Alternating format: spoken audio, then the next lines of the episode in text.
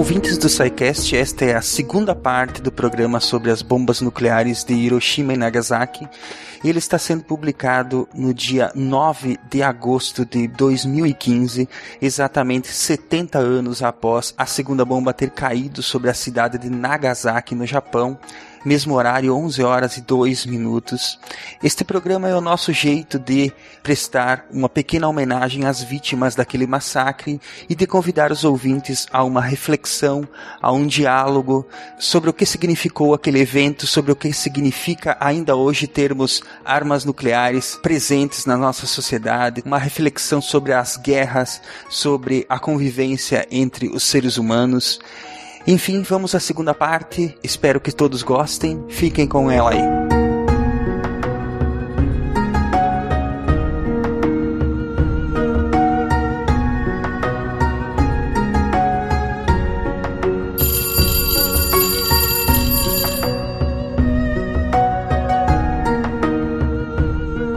Historicamente, nós estamos falando aqui de 1938, mais ou menos, e aí o, os Lizard e o Fermi, eles se mudam para os Estados Unidos, né? Sim, muita gente fugiu, né, da Europa. Não é se muda, né? É, foge. É, foge. Na época eles ainda se mudaram, porque uh, tava no começo a questão da, do, do antissemitismo nazista, ainda tava no começo. Eles eram pessoas de visão, você pode, você pode reparar disso. Eles viram a merda que ia dar, né? Eles já olharam e falaram, isso vai dar merda, vamos embora. Na verdade é assim, Silmar, a, a questão do o, o regime nazista e a perseguição judeu já tava implantada já, cara. Mas a plenos pulmões, assim, já tinha campos de concentração, esse tipo de coisa? Sim, já. Judeu já não era mais cidadão alemão. Nessa época rolou isso. Pode... Vários navios de judeus que fugiram foram para os Estados Unidos, foram para outros países e foram rejeitados. Olha é. só. É, então, no caso, o Slizard, o Slizard, sei lá como é que é. É, eu fui, eu fui procurar na, bibli... na eu fui procurar na fonte aqui, é, diz que é Léo Sil, deixa pra, ou Slizard, pronto, Léo Lagarto. Eles falam, eles falam não sei o que, mas eu não consigo falar, eu não consigo falar essa parada. Vai acho que é Léo Sillard, eu acho. Vai né? Lizard mesmo. Ó, fala Dr. Connors, que daí todo mundo sabe quem é, cara. Dr. é- Connors. O Léo, o Lizard, ele era judeu. Dr. Ele era de Connors. descendência do dia. Então, pra ele ia sobrar, não, independente da, da pesquisa que ele estivesse fazendo ou não. Eles tinham dois medos que é nítido nessa época. O primeiro medo é que é, eles queriam continuar fazendo a pesquisa deles, o que é óbvio, eles gostavam disso, nós não estavam fazendo. E eles tinham medo de serem obrigados a fazer essa pesquisa por Hitler. Vamos pros Estados Unidos que eles são pacíficos. Até o momento, os Estados Unidos não estavam não estavam enfiados na confusão, como dizia explicitamente, não queria se enfiar na confusão. Sim. Uhum. Então, é, é, é, um- é uma fuga inteligente. Os, os caras não só não estão na zona, como eles estão dizendo que não querem se enfiar, porra. Vamos pra lá que a gente, a gente tá fora dessa confusão. Sim, briguem vocês aí. A treta é de vocês, não quero saber disso aí. A gente botou nosso trabalho numa boa lá nos Estados Unidos, gente. Vamos fazer nosso trabalho em, em paz. É, no caso, o trabalho deles era fazer arma e vender pros, pros, pros europeus, né? Pros líbios. É, é pros livros. É, e nessa saiu uma bancada de, de, de cientistas da Alemanha. Saiu o Heisenberg, saiu os Lizard, saiu o Einstein. O Heisenberg não saiu, ele foi obrigado a ficar na, na Alemanha, né? A Heisenberg liderou o projeto alemão da, da bomba, então. No motorhome dele, né? Tanto que a bomba alemã era azul. É, é. O assistente dele chamava Pinkman, né?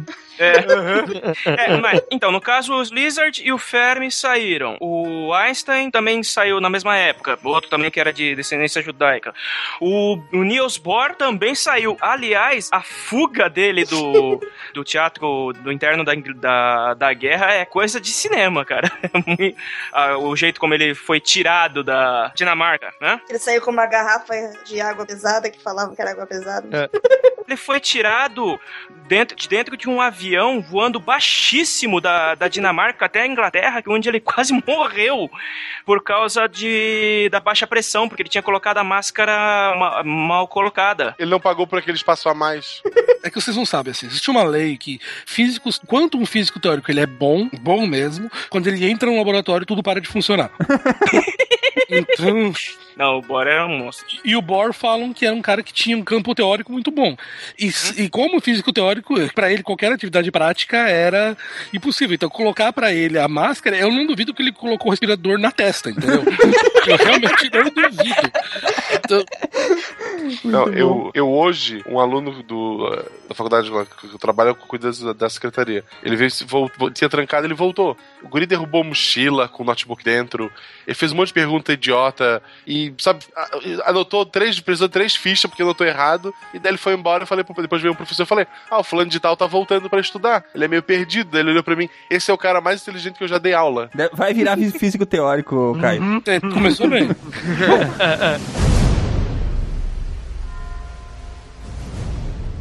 Apesar dessa fuga em massa da- da- de muitos cientistas que teve da Alemanha, a Alemanha, aliás, era um expoente, né, na pesquisa científica, principalmente no campo de física nessa época, né, e, e provavelmente muitos outros, mas perdeu muitos, muitas mentes brilhantes, pro, principalmente por causa dessa baderna toda que eles fizeram na Segunda Guerra, né. Só que eles quase chegaram até a bomba, né. Eles bateram na trave, na verdade, né, cara? Diz respeito ao desenvolvimento da bomba, mas, né? Uma que eles já estavam batendo cabeça com a água, com água pesada, e outra que, conforme a guerra ia se desenrolando, não tinham muito material, né? Faltou investimento na parada. É isso, isso que eu ia falar. Sim. O- É. Então, o Blue Hand falou, faltou investimento. O problema também era o, o comandante, né? O Hitler. É. O próprio Hitler ele falava, ele chegava assim e falava: "Não, vamos investir no caça-jato". Beleza. E ele, não, agora volta pra água pesada. E os caras param tudo e volta pra água pesada. O Rita não levou muita fé na arma. Também. Uhum. É, ele não acreditava que fosse operacional. Apesar de que, se a arma tivesse sido operacional, o Man High Castle tinha rolado, porque os alemães tinham uma, uma V2 de dois estágios que era capaz de atingir Nova York. Então a bomba teria caído, teria caído a bomba Nova York, a bomba em Washington mesmo, como, como no, no, no livro. No do Man, Man the High Castle. É, porque os, os aliados recuperaram toda a base de lançamento, recuperaram as- essas V2 que estavam semi-operacional, elas estavam meio, estavam meio, meio blé, mas elas não tinham carga. Hum. Porque É. todo mundo especula que a carga delas ia ser bomba atômica. É, se eles tivessem desenvolvido a ogiva, A bomba não existiu, pois é, não tinha, não tinha um ogivo pra, pra lançar. Existe, todo, existe uma polêmica envolvendo que até 2005 se- acreditava-se que o Heisenberg ele tinha propositalmente atrapalhado o desenvolvimento da bomba, que ele tinha Sabotado. não sabotado. não, sabo- não sabotado, mas ele tinha Não tinha corrido atrás muita vontade, pois é. ele teria indicado preocupações que aquilo seria impossível de se fazer.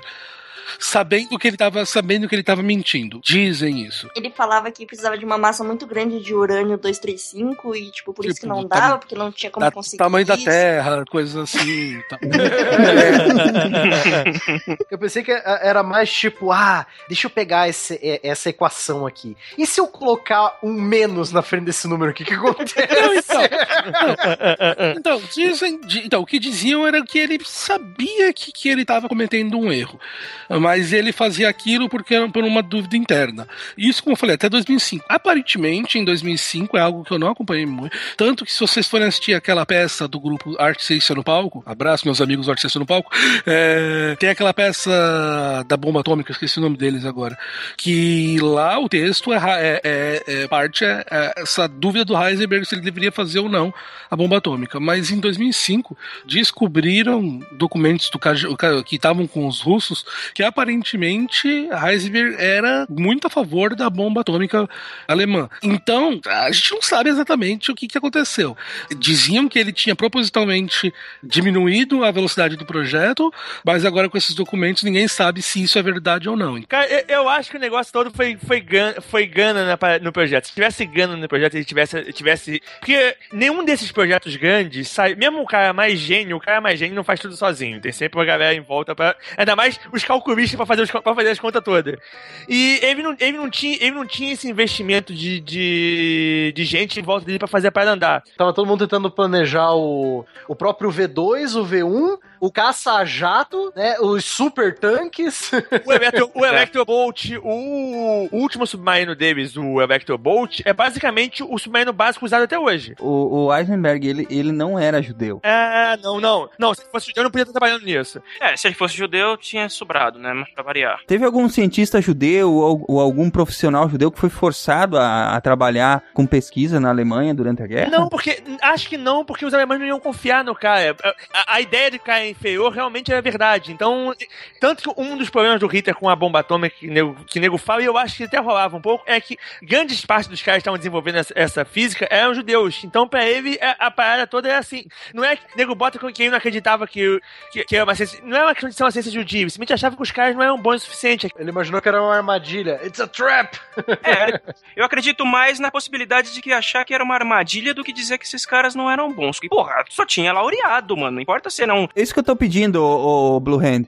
O, o Hitler acre- acreditava no próprio papinho? Acho que não, não tanto quanto ele vendia, mas eu acho que no fundo todos eles acabavam acreditando. Porque assim, os caras têm que repetir essa parada pra todo dia pra todo mundo. Sim. Um, um pouco da, um pouco da parada acaba vazando pros caras, mesmo que eles não, que eles não acreditem, mesmo que seja mentira. Aham. Você não consegue repetir uma mentira diretamente, diretamente, diretamente e dizer que você não foi afetado por uma mentira. É impossível. A- a- a- Você acaba sendo afetado. É, então, mas eu acredito assim. Eu acho que o, o, o Hitler ele acreditava mais ou menos naquilo que ele vendia, mas não tanto. Ele era fanático, mas não era burro.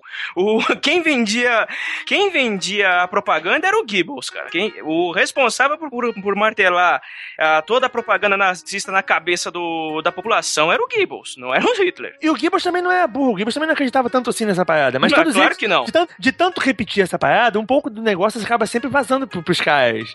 É, o, o cara não consegue repetir que o judeu é inferior o tempo inteiro e, e, continua, e, e não achar nem um pouco isso, sabe? Sim, gente, sim. É, O, o Blue Hands está muito certo. A gente tem casos, a gente tem casos modernos de que acontece isso, entendeu? A gente, a gente se não tomar cuidado, acaba se contaminando com preconceito de coisa que a gente sabe que é errado, que não É pois é. condiz e, e- entendeu? Você entra na brincadeira e daqui a pouco você tá acreditando mesmo. É, por mais que você, conscientemente, você saiba que aquela porra é idiota, é idiota os caras acabavam que num, num- num, num momento de. Ah, vamos armar. Vamos separar o dinheiro pras armas. Não, essa arma aí não, que essa arma aí é coisa de judeu. Se, você, se o cara para pra pensar, não, não, pô, isso é uma idiotice, vamos fazer, mas no, no- no- na hora do vamos ver, sabe? Tinha uma. Os caras entravam um pouco nessa história. O interessante é que, aos trancos e barrancos, esse, esse, essa pesquisa da bomba pra, pra bomba nazista, ela, ela também começou em 39, assim como o Projeto Manhattan, e foi, foi, foi, foi, foi, até que em 44, praticamente foi, eles desistiram de tudo É, jogaram a toalha. É. Até porque, assim, 44, né, a guerra já tava lá pelos finalmente, né? 44 também, se eu não me engano, o Penemundi tinha virado paçoca, né? Com, com os bombardeiros. É. Os bombardeiros aliados, né? Se eu não me engano. Nessa época, eles precisavam muito. Se eles tivessem essa arma, era tudo que eles, precis, que eles precisavam.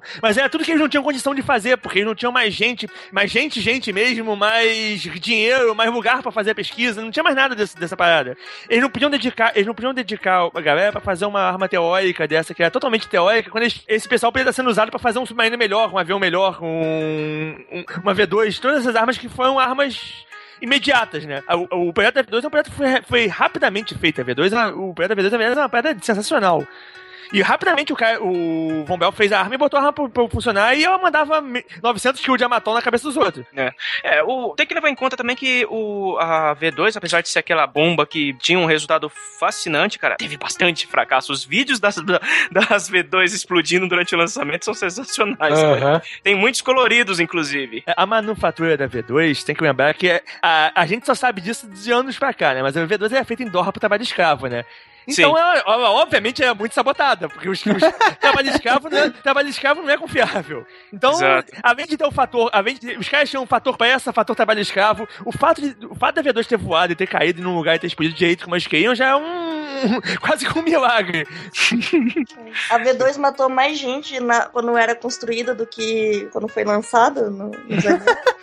Sério, Tipo assim. acho que o dobro de pessoas morreram construindo a a V2. Ah, tem umas histórias bonitas também sobre essas sabotagens, não só na, na- na- nas V2, mas de muitos casos que cê- são relatos, né, de que muita munição era feita por escravos, né? É. E, e eles é, encontraram muitos cartuchos que não tinham nada dentro, ou que tinham até bilhete, né? Eles comiam as espoletas, eles botavam, as- botavam as espoletas, de, as espoletas sem, sem a parte de dentro, só a parte de fora. É, pra, pra, pra, enfim, escravos que estavam ali iam morrer certamente, mas estavam, sei lá. Mas aquele- iam zoar com os nazistas. Depois é, é. né? Então, fora o, o problema operacional da, do desenvolvimento da bomba, teve os, as sabotagens externas, né, cara? Por exemplo, em, 40, e- em 19 de novembro de 42, os ingleses mandaram um comando da primeira divisão de paraquedistas para Noruega para destruir a usina de Notoden, Telemark, né, que era a produtora de água, pre- de água de água pesada. pesada, né? Então, só que os dois planadores que eles usaram se acidentaram e os poucos que soldaram, que sobraram foram fuzilados, né? Não deu Só muito que- certo. É, a primeira não deu muito certo. Só que em 43, seis noruegueses vestidos e armados como ingleses, para evitar qualquer tipo de represália do, do país, saltaram de paraquedas, esquiaram até a usina de, de- a usina de água pesada, atacaram ela com bombas, destruíram 350 quilos de água pesada e utilizaram a usina por meses, cara. Nove, ah, então, foi- ela foi reconstruída nove meses depois, um esquadrão de bombardeiros americanos avassalou ela de vez. Então, É. as nazistas estavam arranjados, a bomba não ia sair, não. Se tivesse sido uma parada investida desde o início, como um projeto principal nazista, tipo, Uhum. é, é- é estúpido fazer um projeto desse na Noruega, porque é- a Noruega é muito. é- além, de, além de ser um reino invadido, é, é um, é muito próximo da Inglaterra. Se eles Uhum. tivessem levado essa parada pra Pinimundi, por exemplo, a, a chance de, de ela ter se desenvolvida teria sido muito mais prática. Sim, Só que é, é, aquela, é a questão de prioridades, né? Sim. os nazistas não tinham nenhuma. Pois é. A prioridade é a vontade do Führer. Essa é a prioridade. E, e, eles, eles realmente não levavam, eles realmente não levavam fé na parada. Não é uma parada que, que ninguém levava fé. A verdade é, é o que acontece quando você coloca um, um cara completamente passional e não muito racional no comando, Pois é. né, cara? Agora, ima- imagina se em vez do Hitler o, o Führer fosse o Rommel.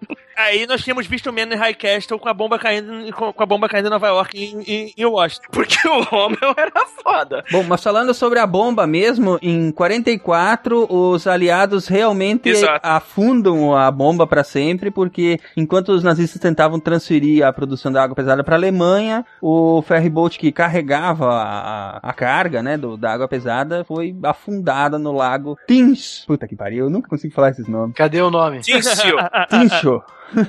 Não, não. Norueguês tem, eu posso apostar que tem uma vogal e 32 consoantes depois, não é isso? É isso aí.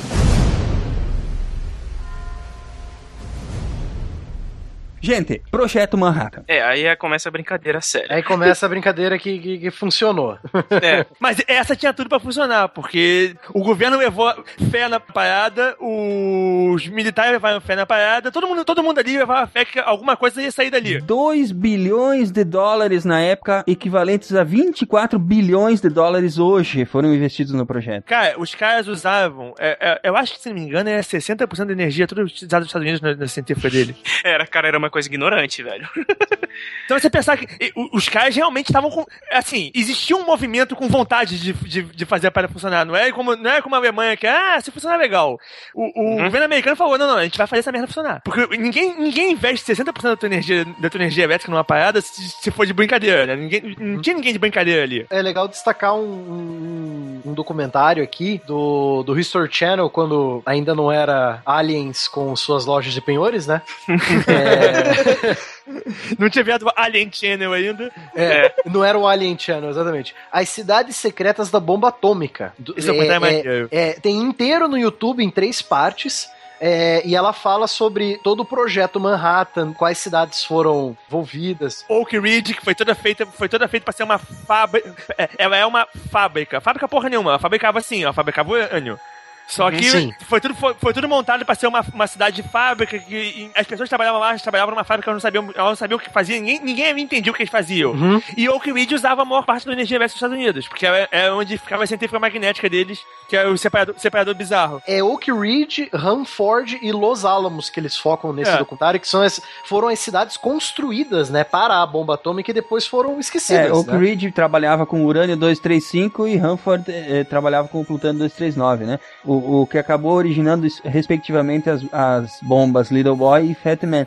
Agora, da onde que vinha a matéria-prima disso? Alguém sabe? Os americanos têm mina de urânio, como nós temos também. Sim, as minas do urânio do Brasil, inclusive, ficam na Bahia. É, é um pouco em achar também. E os americanos usaram de. A, a princípio, eu acho que os americanos só usaram das minas deles. Talvez eles tenham usado das nossas também, mas eu acho que não. Acho que eles só usaram só das deles. Quem sabe, né, cara? É, aque- aquela base no Nordeste não era de graça também, né? Depois que a base no Nordeste rolou, não é realmente de graça. E- e- é, nós mandamos um monte de coisa pra eles, mas eu acho que, eu, que eu me lembro, a gente não mandou urânio. Eu acho que não, gente- acho que isso, isso foi usaram só do deles. Não precisou. É, eu acho que não precisou. Porque, as assim, as minas deles são as maiores do mundo. É, A, a sequência de tamanho de mina, se não me engano, é uma mina, é uma mina deles, uma, uma russa e uma nossa. É, é nes- nessa, nessa brincadeira. E, aí depois, bem embaixo, vem uma mina indiana. O que talvez tenha, como o, o Blue Hand falou, é, tinha vontade ali pra fazer a coisa acontecer, o que ajudou muito foi a carta do, do Alexandre Sachs, né? Que ele era um refugiado judeu e ele fazia parte do conselho econômico do, do Roosevelt, do presidente americano na época. Uhum. E ele mandou uma carta exatamente, né? é, é, falando sobre essa, essa nova possibilidade de desenvolver a bomba, né? E alertando que talvez a Alemanha, aí no, no caso, sei lá, ele jogou também a carta bonita, né? E disse, ó, se a gente, se você, vocês não fizerem, a Alemanha vai fazer. É, porque eles tinham feito a fissão lá nuclear, né? Falando assim, olha aí, eles estão fazendo. Pra quem tava vendo de fora, coisa ra- racionalmente era óbvio que os alemães iam fazer. Porque a gente, quem, quem tava lá na Alemanha vendo como é que, a- como é que a maluquice estava rolando, aí você via diferente. Mas racionalmente, os alemães já tinham feito todos os passos pra fazer a bomba. Tava na cara que o próximo passo era fazer uma bomba, né? E nesse caso aí, além do Alexandre Sachs, teve o, o Dr. Connors, o Lizard, É. o Edward Teller e o próprio Albert Einstein. É, O Einstein, na verdade, ele não queria se envolver nessa brincadeira, até porque o negócio de guerra não era com ele. Ele É. foi, foi pedido pra ele, pra ele assinar a carta pra botar o nome dele, pra botar o peso no nome dele. aham. É, por, por causa de credibilidade, né, cara? É, e quando foi falado pra ele a possibilidade dos alemães fazerem a bomba, foi, foi meio. E ele se tocou do que, que significa aí, ele achou que, é- que, apesar dele não ser a favor de armas, que é uma boa ideia a- alguém fazer que não fosse os alemães. É. É. Antes aqui do que lá, né? É. É, mais ou menos, assim, o Einstein, ele. Ele até. Tra... E também tinha uma questão que não confiavam no Einstein pra fazer parte do projeto. É. O governo americano não confiava nele pra fazer parte. Tanto que existia uma pressão pública que, porra, o maior cientista do mundo na época. Porque as pessoas acreditavam não estava fazendo parte disso.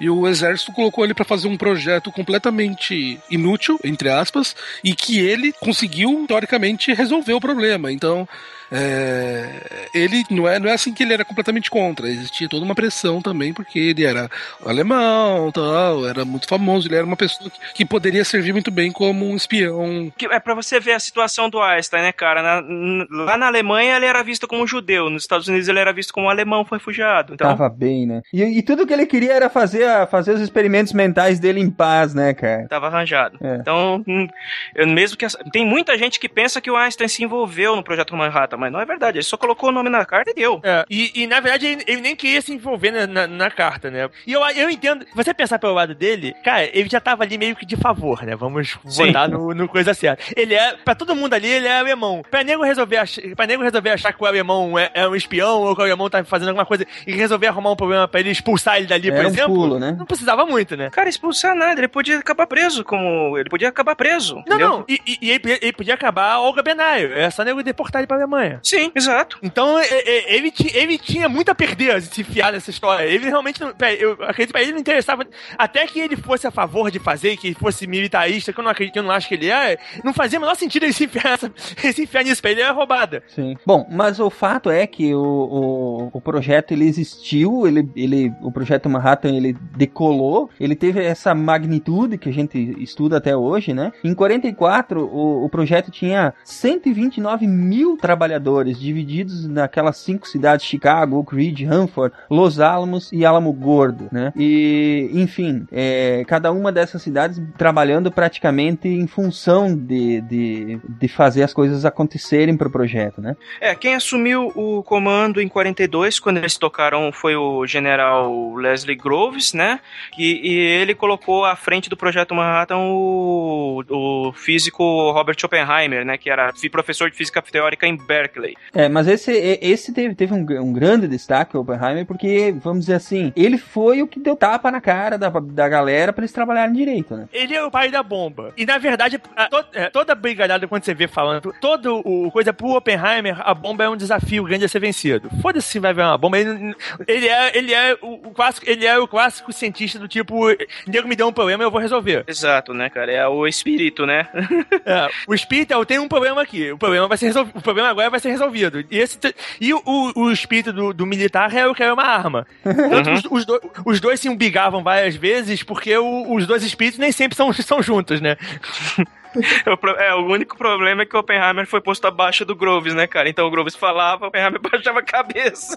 Não tinha o que fazer. E como era uma operação militar, né? É, então. É, mas, mas ele também não é. ele- o Oppenheimer também não é um cara de abaixar a cabeça. Então, os do, o- e o Groves foi esperto em entender isso e saber manejar também, porque não adiantava, não adiantava ele ficar arrumando confusão com o cara que não ia, não ia fazer o, o projeto andar, né? É, Aham. o Groves também merece muito do crédito porque ele teve ele tinha que administrar um nerd que, um nerd supremo que não baixava a cabeça pra ninguém e que ficava peitando ele. Você vai pressionar o cara? Se você pressionar, o negócio não sai, então deixa ele trabalhar. E, e ele administrava não só um cara, como um bando de primadona, né? Porque o Oppenheimer é uma primadona só, mas os outros também eram. É. É verdade. Imagina o cara organizando uma sala cheia de. de Leonards e, e Howards e Rages.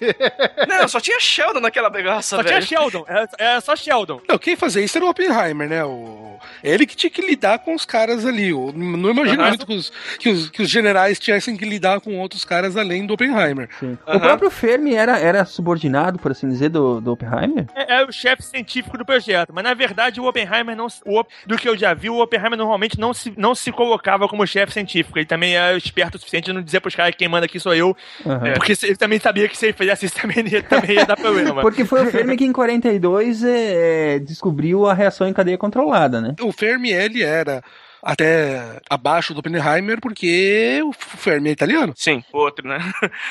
outro naquela situação, né? Mais um que tava É. ali. Ele nunca seria um cara que, que estaria. É, ele sempre seria um cara com uma dúvida em relação a ele. Ah, mas é italiano, mano, você sabe, né? Cara, italiano em guerra não, não dá muita sorte. italiano muda, de- muda de lado em guerra como se muda de roupa, né? Então.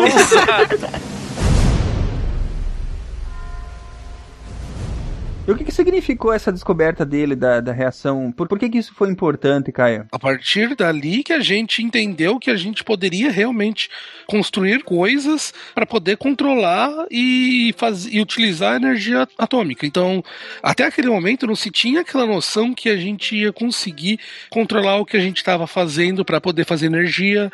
Até mesmo, entre aspas, construir a bomba, eh, a gente não tinha essa noção que, que a gente eh, havia controle humano para poder fazer isso. É, foi o Fermi, a partir do experimento dele, que a gente falou: porra, meu, existe algo, a gente consegue realmente construir algo e controlar isso algo de fora para poder utilizar da maneira que a gente quer.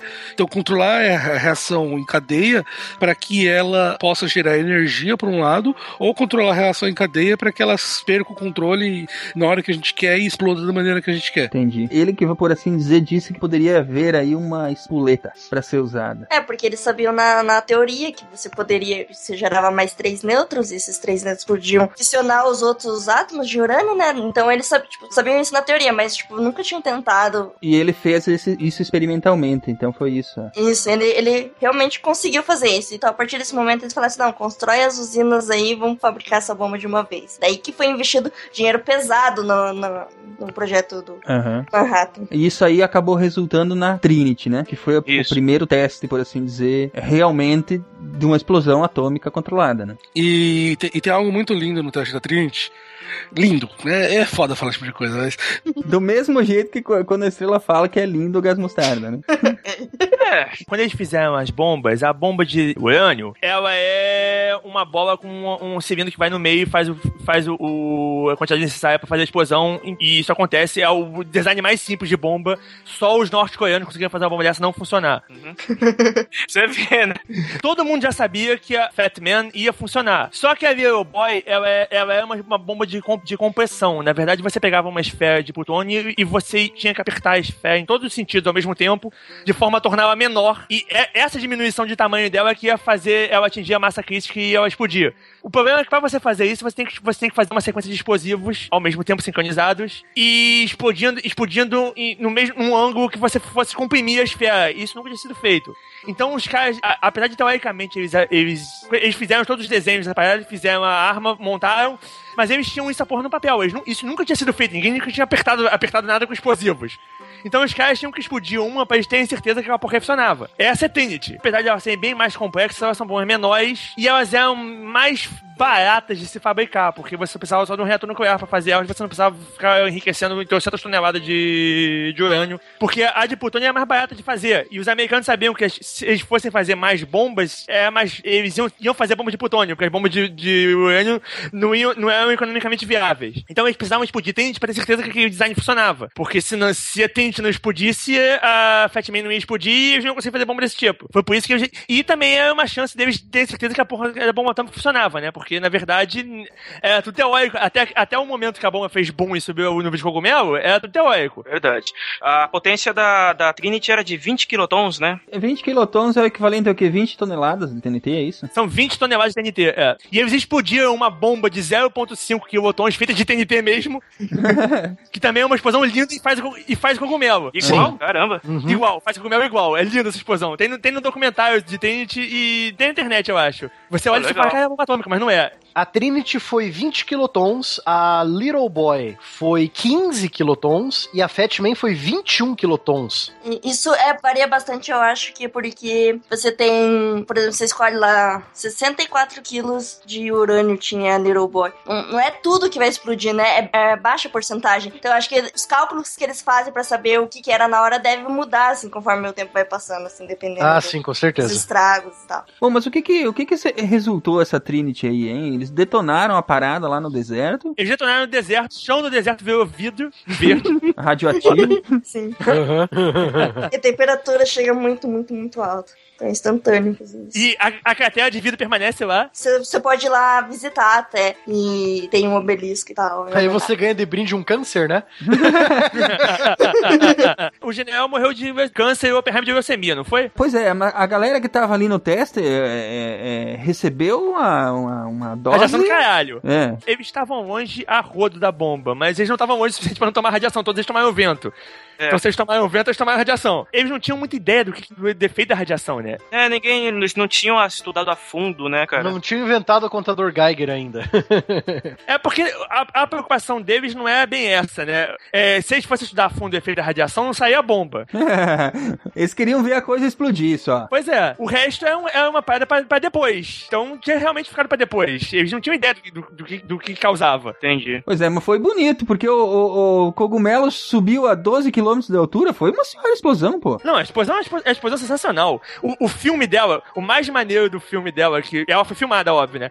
Quando Uhum. você vê o cogumelo, o cogumelo que você vê não é o cogumelo da explosão. O filme velou. Ele queimou. Nossa Então, senhora. o cogumelo parece uma membrana subindo. Eu toda vez que eu vi esse filme, achava estranho. A membrana que você vê é artificial, é o filme que tá queimando. Caramba. Então tem uma membranazinha em volta do cogumelo, porque é o, é o filme todo velado, o filme ve- velou o filme inteiro. Tanto que eles tiveram que inventar diversos filmes diferentes pra poder filmar a bomba, porque os filmes que eles usavam não, não, não seguravam a, o- a qualidade. Caramba, cara. O, nesse teste do, do Trinity, eles colocaram uma tonelada de equipamentos em volta para poder medir o- a explosão da bomba. E para saber qual que era a, a força da explosão. Só que isso ia se demorar para poder se medir, eles podiam falhar tal. Daí no dia, na hora que foi feita a explosão, tava todo mundo olhando, Fermi calmamente sai, é, vira de costas. Na hora que a bomba explode, ele joga pra cima um tufo de papel picado que ele tinha no bolso. Daí veio, veio o vento, ele levou o papel. Ele pegou, mediu onde ele estava, pegou um- um- uma fita, foi medindo a distância. Com isso, ele calculou qual que foi a força do vento e conseguiu estimar a- na hora qual que a, fa- essa força da explosão da bomba atingida. Então, é, é para ver como, como o Fermi era um cara que era diferente. E dessa maneira, na hora, ele já conseguia ter uma noção que tinha funcionado e qual que tinha sido, com um certo erro, a força da explosão. Né? Ele fez isso e falou: dá pra destruir duas cidades. Mais ou menos. Verdade. E também ele e, e isso prova que eles receberam um ventão nas costas ali. Porque foi isso que ele usou pra poder medir. Não, eles tomaram um ventão. Tem, tem é, nego mostra num documentáriozinho da, aquele filme da bomba que é, que é que é fingindo que é documentário, mas como é que é? É, é encenado, né? Mostra os caras tomando vento na cara e tem no, tem no documentário, tem filme de preparação da explosão do detente, eles tomam vento na cara com vontade. Eles estão de, eles estão numa trincheira, todo mundo com óculos escuros, numa trincheira, longe de pacas da, parada, mas não tão longe assim. A bomba explode, sobe o cogumelo e você vê eles tomando vento na cara. A- Vem a, a- a nuvem na trincheira. E eles estão todos de frente olhando. E o Fermi também, é, ó, estômago- câncer estomacal. Tem uma menção do Oppenheimer quando a bomba explodiu, que foi contada pelo físico Kenneth Bainbridge. Eu acho que tá até no livro Broken Connections, né? Que o depois que a Trinity explodiu, ele bateu no o Oppenheimer bateu no ombro do, do Bainbridge e disse assim: "Agora nós somos todos um bando de filhos da puta".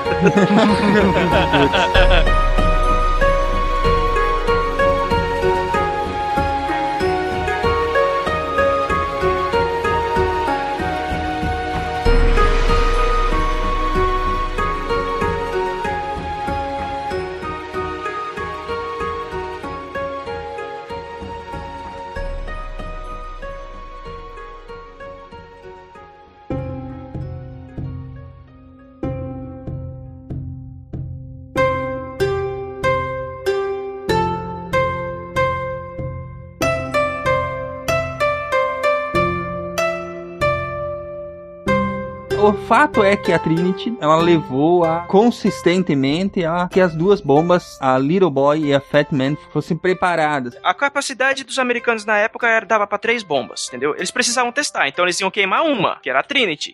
Agora nós temos duas. O que, que nós vamos fazer com essa? Vamos usar ou não vamos usar? Aí a gente volta pra história, né? Em que a gente pode falar um pouquinho sobre a resistência japonesa no Pacífico, né? Sim. E por que que tava acontecendo isso tudo por lá. Vamos voltar então ao Pacífico e vamos ver o que que levou os Estados Unidos a usar essas duas bombas que sobraram, né? Como a gente falou já anteriormente, a guerra ia acabar de algum jeito ou de outro, mas ia demorar muito, muito mesmo. Eles estavam jogando lá a perspectiva de acabar a guerra contra o Japão lá para 1947. Um dos motivos ali, tu parar aquela. a- O Japão não é uma ilha, ele é um arquipélago, né? São várias ilhas. Sim, sim. São Hum. quatro ilhas principais e Muitas ilhas, né? seis, mais de 6 mil, né, das pequenininhas. A parte mar, né, é, territorial do Japão é maior que a do Brasil. Cada ilha dessa, ele tem toda a área em volta, pertence ao mar territorial deles. E a China quase não tinha base nenhuma inteira. Os Estados Unidos precisavam estar atacando, principalmente vindo ali do sul, daquela região da Mariana, né, das Ilhas Mariana. Então, para o japonês, era um território relativamente pequeno para defender, e o ataque americano, ele sempre vinha de um mesmo lado. Os americanos estavam muito longe. É, É. Pra eles fazer uma linha de manutenção. Porque uma coisa é você atacar com um avião e voltar. Você fazer uma linha de invasão, você tem que ter a galera de invasão e tem que ter hospital, suprimento. A linha de suprimento pra lá e é um problema logístico grande pra eles, porque é uma distância, distâncias absurdas e é, ia ser complicado. Sim, e pro Japão era muito fácil prever esses ataques, porque, pô, se vem só de um lado, aponta tudo que tu puder pra detectar esse avião pra aquele lado, põe artilharia daquele lado, Pois é. tu consegue tapar esses aviões. Então, até como a gente falou lá no começo, as cidades mais visadas eram aquelas mais protegidas. Eram as que tinham menos chance de dar do, do- do ataque americano funcionar, né? É, por isso que é, é tão difícil de invadir o Japão, porque na verdade é- eles são muito longe dos Estados Unidos, né? Sim. Então não tinha, não tinha. é, mas eles, ao, ao mesmo tempo, eles não são tão longe assim da Rússia. Então, se os russos tivessem, se os russos realmente resolvessem, a- com a guerra ganha eh, na, na Europa, se os russos resolvessem descer e invadir, os russos teriam uma facilidade muito grande de fazer e podiam levar o Japão inteiro. Não, então, mas eles, eles quase fizeram isso também. Como foi dito em alta, é, depois que a Alemanha caiu, o Stalin já tava mandando tropas para o extremo oriente para atacar a Manchúria e o norte da China, para tomar aquela região dos japoneses de novo. Sim. Mas também com medo, né, dos Estados Unidos, tipo, a União Soviética vai espalhar o socialismo pro Japão? Negativo, né? Imagine, vai cair meio mundo pro, pros comunistas. Já tinha esse medo também dos comunistas levarem o Japão, porque Sim. É muito mais fácil. Pro, pro- os, russos tem- os russos, na verdade, de base militar, de coisa, pra aquela parte de Sacarina, naquela época não tinha nada. Então também era, é, era perto, mas era longe. Só que era longe, tipo, os russos em terra. Pros americanos era longe no mar. É muito mais fácil pros russos descerem aquela parada do que era pros americanos irem pra aquela distância. Claro. Tu podia, em vez de jogar bomba, tu podia começar a jogar russo lá dentro. Mas os russos iam fazer isso. Os russos iam jogar gente. Funcionou pro Stalin em Berlim. E era o que eles iam fazer, eles iam fazer isso. Eles iam descer em Hokkaido e marchar até Tóquio. Sem russos é uma bomba atômica. E ia morrer russo pra caramba, mas foda-se, desde quando os Estados se preocupam com isso. É, eles iam descer e do norte até o, até o centro do, de Kyushu eles iam avassalar tudo. É, e o medo dos americanos é que eles iam avassalar tudo, não ia ser até o centro, né? Eles iam avassalar tudo até, até o Okinawa, iam, iam levar tudo. Não, eles iam levar tudo, cara. Até Yojima, que era já território, Americano? território oficial do Japão, eles iam levar, cara.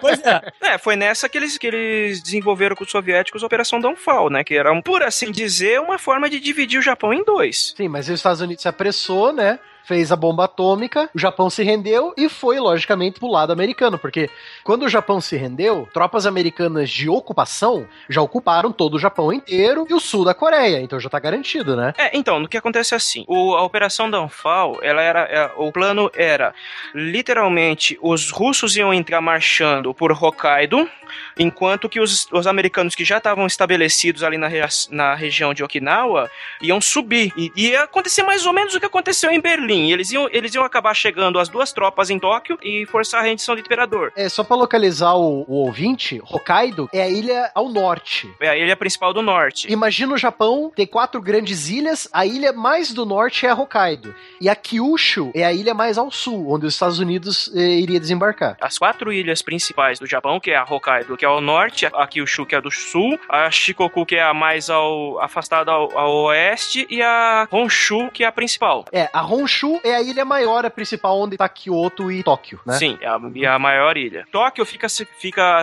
é, localizada mais ou menos no centro, no litoral centro-leste da ilha de Honshu. E, e exatamente esse era o problema, invasão de ilha. Esse que era o problema do, do Teatro do Pacífico. Os Estados Unidos ele tinha adotado a, a tática de avançar de ilha em ilha, ou seja, de ilhazinha por ilhazinha, os fuzileiros navais iam, desembarcavam, matavam os japoneses, ia pra próxima, desembarcava, mas não era tipo, ah, a ilha é pequenininha, vamos pegar aqui um exemplo, a ilha de Peleliu. Aparece no The Pacific, inclusive, essa batalha. Sim, sim, aparece na, na no série The Pacific. A ilha é uma titica de galinha, 10 quilômetros quadrados. É menor que o Vaticano, que tem 44 quilômetros quadrados. É minúsculo. Mas morreu uma cambada de gente pra tomar a ilha. 9 mil feridos e mortos nos Estados Unidos. Falaram que ia durar no máximo duas semanas pra limpar a ilha. Cara, eles levaram dois meses. É porque eles estavam enfrentando os japoneses, né, Os cara? japoneses não se rendiam, cara. É uma coisa absurda. A Batalha de Peleliu foi complicada, mano. A Força Aérea Americana perdeu avião pra cacete naquela área. Peleliu tinha um problema que ela tem, ela tem um campo de pouso bem no meio dela. Uhum. Ah, essa cena é linda na série, cara. A hora que eles tomam o campo de pouso. Cara, e é um absurdo, cara. A maioria da luta aconteceu naquele campo de pouso. Depois foi numa, acho que num, num vulcão extinto, num morrão, que era o ponto mais alto da ilha, que os japoneses fizeram um monte de túnel e trincheira e se ficaram lá, cara. É um absurdo. Se eu não me engano, aproximadamente os Estados Unidos teve 9 mil mortos e feridos e todos os 11 mil defensores japoneses da ilha morreram. Sim, eles conseguiram capturar 200, mas foi na sorte. Mas foi na sorte, sim.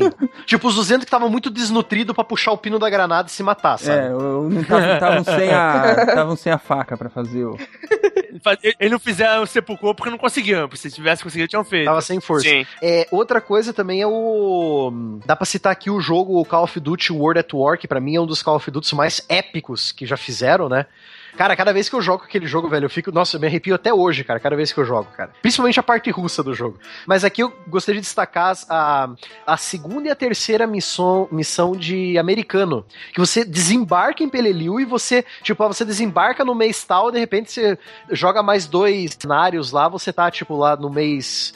Ah, vamos dizer assim, no setembro, você desembarcou em setembro, no próximo cenário está em outubro, no próximo cenário está em novembro, né? Então você vê, tipo, pô, o cara continuou ali lutando, eles acabaram só em novembro, cara. Mas, cara, agora imagina, se os japoneses estavam defendendo uma ilhota desse tamanho, uma titica de galinha, Que não valia nada.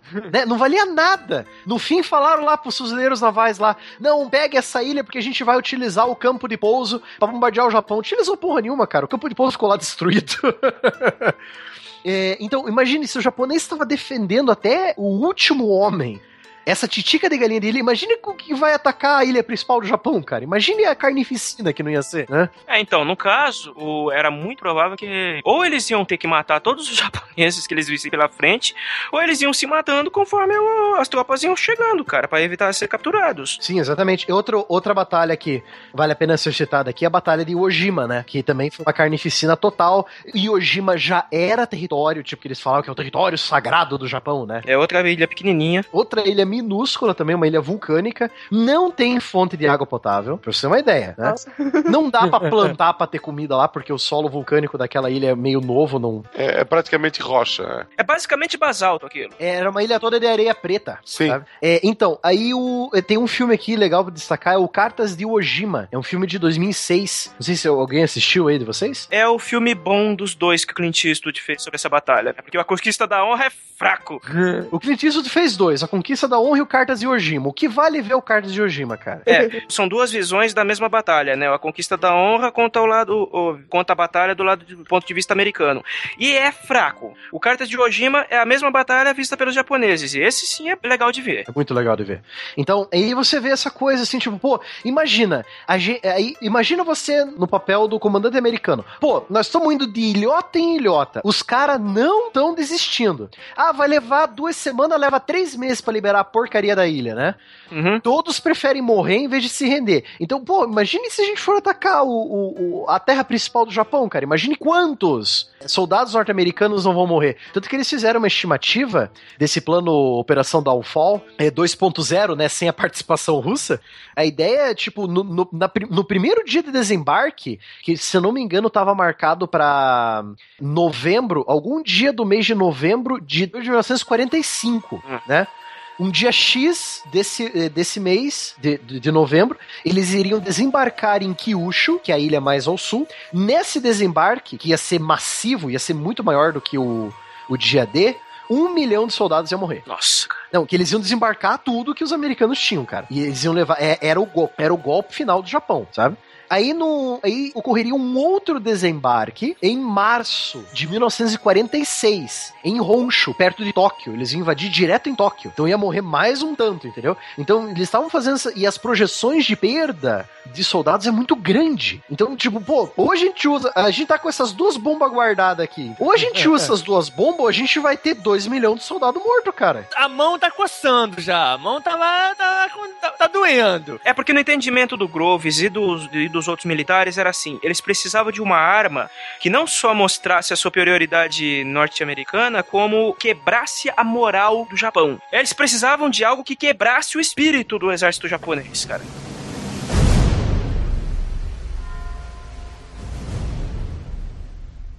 Só que assim, eles mandaram o, o- ultimato. Quando eles fizeram a reunião lá em, em Potsdam, na Alemanha ocupada, né? Que tinha o Stalin, tinha o, o primeiro, o Winston Churchill, tinha o, o presidente dos Estados Unidos, que já era o Truman, né? Porque o Roosevelt tinha morrido. E, e eles mandaram o ultimato lá pro governo japonês. Só que o, o primeiro-ministro do Japão lá, o Ka- Kantaro Suzuki, né? É, ele. pff, caguei, entendeu? Não vamos se render, não. Então, é, aí outra coisa também, é, fora essa, essa coisa deles não se renderem, né?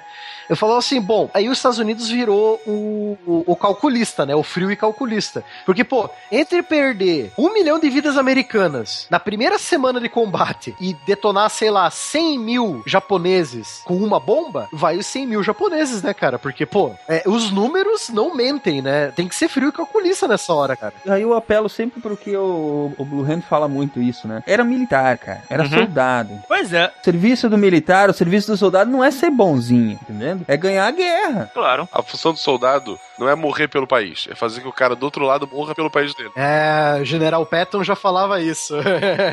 então, é, fora isso também, e o Japão ele já estava totalmente destruído, como a gente falou, né? Os Estados Unidos estavam usando os B-29 Super Fortalezas, que eram aviões que nenhuma antiaérea chegava até eles lá em cima, eles iam no teto de voo máximo, né? Nenhum avião japonês alcançava eles. A maioria das cidades do Japão era toda feita de madeira e papel, né? Então, por exemplo, aqui, é, 4 quintos de Tóquio na época, em, um dia, em uma noite, da noite do dia 25 para 26 de maio de 1945, 4 quintos de Tóquio queimaram totalmente, matando 83 mil pessoas. Quando os americanos começaram a bombardear Tóquio com bomba normal e viam que os japoneses refaziam a cidade, eles ficaram putos e começaram a mandar bomba de fósforo. Isso. A diferença da bomba de fósforo é que a bomba de fósforo queima. Então os- eles passaram e falaram: beleza, já que, já que eu não posso explodir os prédios dele, eu vou tacar fogo na cidade. Uhum. E eles começaram a tacar fogo na cidade assim, constantemente. A cidade estava praticamente constantemente queimando. Aí veio, né? Bom, a mão tá coçando, vamos soltar, né? 6 de agosto de 45, né? Fez 70 anos. Foi que a bomba de urânio 235, né, foi lançada em Hiroshima. Isso, exatamente. Hiroshima era o alvo principal, porque um, ela tinha fábricas, mas nem tanto. Dois, ela ela tá intacta. Nenhuma, nenhuma esquadrilha de 30, 50 aviões americanos passou por cima atacando bomba de fósforo. Terceiro, Hiroshima tinha uma marca que dava pra ver lá a 10 mil metros de altura, não tinha como errar, que era a ponte em forma de T. Tu sabe que o T, dependendo de como tu olha, parece um X, né? A ponte já tinha sido destruída antes. Essa ponte, essa ponte é meio na base do já destrói e volta, destrói e volta. Uhum. Então o Hiroshima também já estava acostumado a tomar bomba na ponte. Sim, então aí você você tem aquela, aquela ponte em formato em T que os caras lá a 10 mil metros podem ver. Ou seja, errar não vai, né? Viu a ponte em forma de T ali, não tem mais nenhuma cidade japonesa assim, taca a bomba ali. Aí tacaram a bomba ali. Então você tem tudo isso aí. Lógico, se tivesse é, tempo ruim em Hiroshima, iria as outras. Iria Niigata, iria é, Kokura, iria Nagasaki, entendeu? Então você tinha essas aí na lista. No fim, Niigata e, e Kokura se salvaram por causa do tempo ruim. É. É, não é, não é pra rir, né? Mas nós estamos rindo. Kamikaze salvando eles de novo, cara. Foi, foi o vento. Os ventos sagrados, novamente. É, a Little Boy aí, né? que Foi apelidada é, com 64 quilos de urânio 235, né? Foi lançada aí às 8h15 da manhã, né? Um céu limpo, solarado, Nessa brincadeira, mais ou menos 78 mil pessoas morreram. né? na hora, na hora. Sim, instantaneamente. Instantaneamente. Como o, avião, que- o, En- o Enola Gay, o que lançou a bomba, O famoso B-29, né? ele sobrevoou Hiroshima a uma altura bem maior do que o estavam acostumados por de bombardeios, né? Então, o alarme da- de, de bombardeio da cidade não soou. É, nem ia adiantar também, né, cara? Caiu a bomba ali. É legal de citar esses dois documentários aqui. Hiroshima, o dia seguinte da National Geographic, eu passei pros, pros meus alunos quando eu dei aula de Segunda Guerra Mundial. Tá inteiro no YouTube, é muito interessante. Por sinal, quem narra esse documentário na- em- no, no idioma original, em inglês, é o Peter Coyote. Dá pra ver nos créditos ali o nome do Peter Coyote. E o outro documentário é tem no Netflix também, esse documentário que eu vou falar agora, é Hiroshima, da BBC. Eu coloquei, te- tem, aí o link na descrição, tá inteiro no YouTube, mas quem tem Netflix tá melhor no Netflix de ver, né? É, então, pra você ter uma ideia, assim, os japoneses são acostumados a ver 30, 50, 60 aviões em formação pra bombardear. Então, é, quando você vê que o lógico, vai tocar a sirene, todo mundo vai pro abrigo. Mas aí você vê, ah, passou um, passou um avião meteorológico. Beleza, não dá em nada. Aí de repente passa outro sozinho, que é o Enola Gay. Ora, não é nada. Aí todo mundo ficou na rua, né? É. Todo mundo ficou fazendo suas coisas, de repente veio o clarão e adeus Hiroshima, né, cara? A Little Boy explodiu a 576 metros de, de, altura, de altitude, né? Que ela, elas, É. Como é uma- era uma bomba muito grande, se ela explodisse no chão, o impacto não seria tão grande, né? O solo ia absorver o impacto. Isso é simplesmente pra aumentar, aumentar a eficácia, né? É sempre aumentar a eficácia. E ela foi jogada mais ou menos próximo da ponte. Então, mesmo que quando a bomba tava caindo. O paraquedas da bomba é nítido. Mas o, o pe- pensamento de todo mundo deve ter sido, porra, vai, a- a- lá vai a ponte de novo. Que saco, vamos ter que fazer outra ponte. É, ela, é, a- o marco zero da ponte, na verdade, foi- era o antigo prédio da prefeitura de, de Hiroshima, É. né? Uhum. Ficou, a- ela, ela explodiu tão diretamente acima do prédio que ele ficou em pé. A, a cúpula dourada derreteu, mas o prédio tá em pé até hoje. Ainda sobre Hiroshima, tem um mangá chamado Gen Pés Descalços. O autor, né, ele tinha sete anos quando a bomba atingiu Hiroshima. Ah, ele morava com a família, né? Então é, é quase autobiográfico, né? É quase a história que ele passou ali. Olha, esse Gen Pés Descalços e aquele anime A Túmulo dos Vagalumes, aquilo ali, velho, é assistir e quase cortar os pulsos, velho. Você fica mal, você fica... Quem fala que mangá e anime é coisa de criancinha, tá aí, ó. Nossa, tá louco. É. Então, Gen Pés Descalços tem, tem em português, saiu pela Conrad. Pelo menos o primeiro volume eu sei que tem. É muito bom. É muito bom, mas é muito depressivo. Já vamos preparados. Não leia quando estiver triste, leia quando estiver feliz pra dar aquela equilibrada. É, porque o, o autor, ele descreve tudo que ele viu da, da- do que sobrou da Hiroshima depois do ataque. Ele descreve Hiroshima antes, durante e depois do ataque, né, cara? Então, É. todos os horrores da- do- das consequências da bomba, tudo que ele viu tá descrito no mangá e não é suave. Os meus alunos estavam em dúvida, eu não consegui responder eles. Como que é, a, a pessoa, 10 mil evaporaram na hora, por causa do calor da bomba, correto? Como que ficou a sombra do cara sentado na escada? É porque a parada é bizarra, mas pensa assim: imagina que você fez uma luz gigante. O- quando a bomba caiu e fez a luz, atrás do cara ficou a sombra dele, porque a, a calçada queimou mais em volta do que queimou atrás do cara. Que o cara, como o cara tá na frente, o cara, tá- o cara absorveu essa energia até, ele- até ele evaporar. Então ele evapora, mas fica a sombra dele, porque o resto tudo tá queimado igual. Mas o cara atrapalhou a, a queimagem da calçada, digamos assim. Por isso que tem fotos da ponte em que o chão da ponte ali de Hiroshima, você pode ver a sombra do corrimão da ponte, né? Tudo que tava na frente, ela atrapalhou do chão de ser queimado, né? Tem uma, ima- uma foto muito boa de uma válvula de, que- de Hiroshima que a sombra dela ficou impressa também na, na parede. Não, mas tem de pessoas mesmo. É até um lugar que eu gostaria de visitar um dia. Não pela morbidez da coisa, mas porque ali a gente deve, deve, deve ter um. Deve, a gente deve sentir umas coisas meio, né? Faz pensar, né?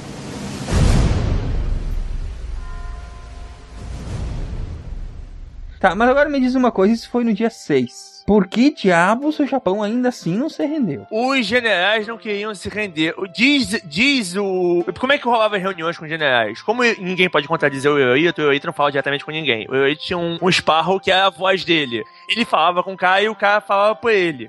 O Yoito chegou a perguntar se eles não deveriam se render. Os generais disseram que não e deram um plano pra ele de contra-ataque. E ele, ele ouviu o plano e achou que, beleza, ok, esse plano aí tá, por mim tá valendo. E os generais, então, os generais tinham um plano pra um contra-ataque que eles iam fazer e iam, iam, iam roubar um plano de contra-ataque. Nenhum deles esperava que os americanos tivessem outra arma daquela, na verdade. Tinha uma parada também que eles acreditavam que, eles, que os Estados Unidos só tinham uma bomba, né? É, pois é, ninguém acreditava que os americanos iam ter outra, porque é, é uma parada tão inacreditável que é, é tipo aquele, aquela magia do mago, rouba, do mago roubalheiro no grupo de RPG. Quando o mago faz a primeira magia, você, porra, o cara não tem outra dessa no livro, o cara decorou duas no dia. Todo mundo achou que os americanos fossem uso único, ninguém achou que os americanos iam ter mais uma. Uhum. O mais uma que. Próximo alvo seria Kokura, que é que por sinal, Kokura tá entre Hiroshima e Nagasaki, se eu não me engano, a posição geográfica dela. É, não, é bem no meio. Subindo, acho que de sul pro norte, você tem Hiroshima, Kokura e Nagasaki. Isso. Então, ó, o próximo alvo é Kokura. Só que não, Kokura tá chovendo. Ah, então espera, espera 24 horas e vão pra Nagasaki. Eles foram pra Nagasaki, entendeu? Por causa do mau tempo. Isso foi no dia 9, né? Isso. Foi ali que foi lançada a bomba de plutônio 239, né? Isso, a de Nagasaki foi a Fat Man, que é a bomba prima da Trinity, que é a bomba mais barata, de plutônio 239, exatamente. Que é, é, é, é tudo é um milagre da tecnologia. Porque você pensar que os caras fizeram com tecnologia dos anos 40, calculado na mão, uma carga de explosivo, que hoje em dia eu chamo de shape charge, que é você, você moldar alguma coisa com explosivos. Os caras, molda, os caras moldaram uma esfera que eles encolheram essa esfera com explosivos. Você não explode todas ao mesmo tempo. Elas têm que explodir numa sequência determinada para poder fazer a parada acontecer. Então, o próprio controle da sequência foi feito de um.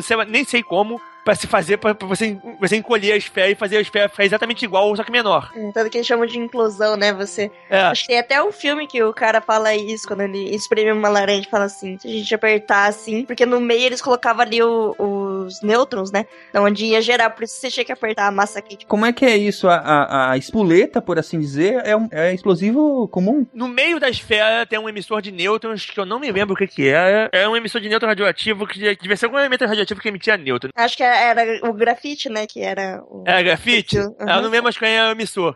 Você bota uma esfera de plutônio com esse emissor no meio, você fecha a esfera. A esfera é quase sólida, a esfera não é. Não, é tem só um buraquinho no meio que é onde tá o coisa. Você fecha duas hemisferas e em volta dela você faz uma capa de explosivos que você, você explodir e vão esmagar ela como se fosse uma mão esmagando, esmagando o, a, a esfera. E aí a parada toda se mistura lá dentro e é- Deus nos acuda. E a parada toda se mis- é, vo- Você fazendo isso, você faz o nêutron emitir e você diminui o tamanho da massa para um tamanho menor, que, que é o que é necessário para você poder fazer o explodir. Tanto que a capa em volta da esfera maior era de berílio, justamente para os nêutrons e se ricochetear assim e a reação em cadeia acontecer ali na hora, né? Bom, nessa, nessa brincadeira aí, morreram 36 mil pessoas no dia, né? Pois é, então isso que eu ia perguntar. Eu acho que foi a Fat Man, ela errou o alvo, né? É porque tinha, mu- não era a cidade, era muito montanhosa, né? Se eu não me engano, eles erraram, acho que por uns 20 ou 10 quilômetros o posicionamento da bomba acabou caindo mais perto de um morro. Esse morro, essa montanha protegeu metade da cidade, eu acho, se eu não me engano. Teve um esquema da, por causa da geografia aí, mas, é, enfim. Mesmo assim, né? é, foi, uma, foi um choque muito grande. E aí, finalmente, será que o Japão pode se render agora? Aí, na reunião, os, os generais ainda não queriam se render, apostando corretamente dessa vez que os americanos não tinham uma terceira. O que era correto, os americanos realmente não tinham. Mas aí o Hirohito não usou porta-voz por nenhuma, o Hirohito abriu a boca e falou, nós vamos nos render. Aí ele não aguentou mais. E aí foi decidido, aí nós vamos nos render. Os generais fizeram a rendição e se mataram. E, o que, que aconteceu depois da explosão das bombas, Estrela? Então, as pessoas não tinham muita noção do que poderia acontecer com a radiação, porque nunca tinha acontecido isso, de ter esse tempo pra estudar. Principalmente por causa da, da radiação, porque na hora é uma explosão, então, é, por exemplo, tinha. A temperatura foi muito alta, então muitas coisas que eram lá queimaram, pegaram fogo, sei lá, a temperatura era tão alta que conseguiu derreter estrutura de prédios e pontes e carros e ruas, a tinta, o carro, sei lá, evaporava de tão quente que era, mas situação normal de explosão. Mas daí é aí que vinha a, a radiação, né? Tanto que eu acho bastante interessante contar por que que hoje em dia as cidades elas estão, você pode conviver normal lá que você não vai ser afetado pela radiação que existiu e, por exemplo, se pra Chernobyl, você não pode ficar andando por lá, né? Aham. Você explodiu a bomba no ar, então boa parte é dissipada assim no, pelo vento. E a quantidade é muito menor. Por exemplo, de, da Little Boy era, sei lá, 6 quilos que explodiu de radiação e, sei lá, em Chernobyl é cento e poucas toneladas de, de material radioativo, né? Então, tipo, essas muitas diferenças, assim. Mas, para as pessoas que estão lá perto, tipo, se você estava perto da, da onde a bomba explodiu e sobreviveu por algum motivo, né? Com certeza você vai ter esses efeitos da radiação. Então, é, Estrela, eu tenho, eu tenho essa pergunta também que os meus alunos fizeram. Eu também expliquei meio que nas coxas, né? Porque você sabe, professor de história explicando radiação, já viu, né?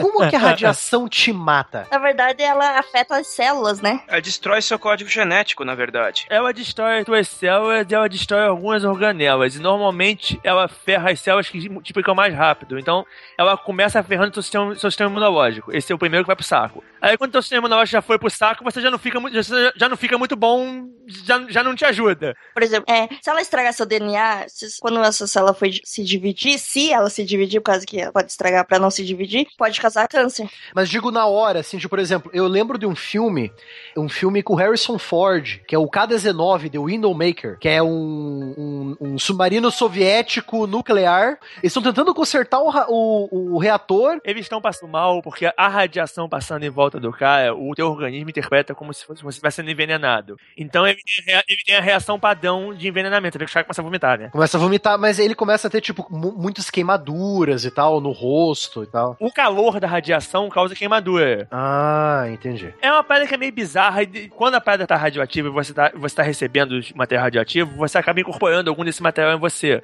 Hum. Então você também fica levemente radioativo. E essa radiação você, ainda mais se você respirar aquela porcaria e você tiver com pó dentro de você, você tá com uma parada dentro de você emitindo radiação lá dentro. Não tá ajudando muito. Uhum. Você tá, tá danificado já e você tá cada vez piorando o dano. Você- o dano não é, não é estático. Você não. Não é uma parada tipo, você tomou, tomou um corte e o corte parou. É como se tivesse o tempo inteiro alguma coisa te cortando, sabe? Hum. Então o dano vai, o dano vai, se, vai se ampliando. E, e, e o dano do sistema imunológico, o, o dano nas células que dividem rápido, é, o imediato é o que te ferra mais. O sistema imunológico, o sistema nervoso, são os que vão primeiro. Por exemplo, seus órgãos, eles entram em colapso, porque eles não têm como se, tipo, regenerar co- normalmente como uma pessoa faria se tivesse com algum problema de queimadura, por exemplo. Porque o, a célula simplesmente não divide mais da forma correta. É uma pane, é uma pane no sistema, né? O corpo consegue criar uma queimadura num lado, uma, queima- uma, uma queimadura aqui, não sei o que. O corpo fala, pô, meu amigo, morre aí, porque já era. Não posso, fazer nada, não. É, não vai virar o Hulk, não. É, você achou que ia ver o Hulk, mas não vai rolar, não. Não posso fazer nada, não. Desiste aí, se- azar pra você. Eu fico imaginando que todos, eh, todo esse conhecimento de como que a radiação mata uma pessoa e tal veio principalmente das bombas nucleares, das bombas atômicas, né? Tem alguns acidentes americanos. É, teve um acidente grave no, em Los Alamos envolvendo um físico norte-americano, que foi o Louis, Louis Slot, em 46. É, o acidente aconteceu no dia 21 de maio de 1946 e no dia 30 de maio ele estava morto. Mas logo depois que, que Hiroshima e Nagasaki aconteceram, os Estados Unidos ocupou, é, aquele, o próprio documentário lá que eu falei da, do, do National Geographic, né? Hiroshima, o dia seguinte, ele fala desse estudo que os soldados e os médicos americanos foram fazer em Hiroshima e Nagasaki. Eles queriam saber o que, que ia acontecer, né? Porque nenhum, nenhum deles sabia. E nego diz que um dos motivos pra soltar a bomba também foi esse. Por isso que eles, por isso que eles não queriam soltar a bomba no mar. Eles tinham que soltar a bomba na numa cidade, que era pra mostrar pro mundo o efeito na cidade, e pra eles poderem saber qual era o efeito, que eles também não sabiam. E por que não fazendo os japoneses, né? Nada melhor. Se desse superpoder pra todos eles, eles iam se arrepender. como é que terminou essa, essa bronca aí? Além de morrer todo aquele bando, gente, bando de gente lá, o que que sobrou da lição? Então, a lição é. A lição, a moral da história é. Você rende enquanto vocês têm chance? É. É, Nunca subestime o inimigo, né? Principalmente para os Estados Unidos. Principalmente se for os Estados Unidos. Que a última coisa que a gente tem que ver, né, com essa. É que é, é graças à explosão da bomba atômica e já com o final da Segunda Guerra, a gente já vê aquela briga boa e velha, né? Dos nossos queridos amigos União Soviética e Estados Unidos, né? Aí começa a verdadeira Guerra Fria, né? uhum. Que é um, um colocando um colocando a jeba aqui, o outro a jeba ali, vamos ver quem tem a jeba maior, né? Eu acho que o que a gente tem que levar disso tudo é que a bomba mata muita gente, mas é tão bonito o cogumelo, né? Cara, Esse é o verdadeiro cogumelo do sol, né, cara? A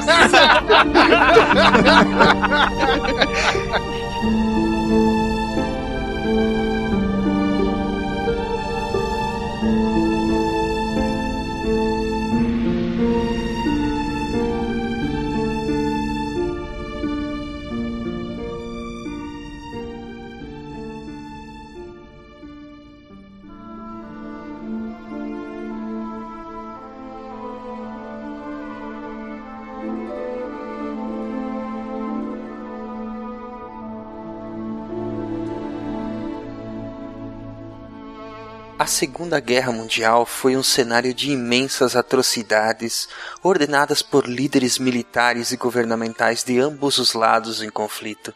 Além das dezenas de milhões de mortos decorrentes dos combates e dos mais de 6 milhões de vítimas do Holocausto perpetrado pelos nazistas, houve ainda a única utilização na história de bombas atômicas em guerras. A bomba atômica é um ícone da era contemporânea. Ela não foi criada pelos japoneses, mas foi no Japão que ela foi, pela primeira e única vez, usada contra pessoas, em agosto de 1945. Desde então, a bomba atômica tornou-se símbolo negativo do engenho humano e brinquedo predileto almejado por líderes políticos do mundo. Se aprendemos a voar como pássaros e a nadar como peixes, certamente deve existir no âmago humano algo que nos ensine a vivermos juntos, como iguais. E nós acreditamos que a ciência, o conhecimento e a razão são o caminho para isso. Se não nos responsabilizarmos pela Terra, quem o fará? Se não nos comprometermos pela nossa responsabilidade, quem o fará?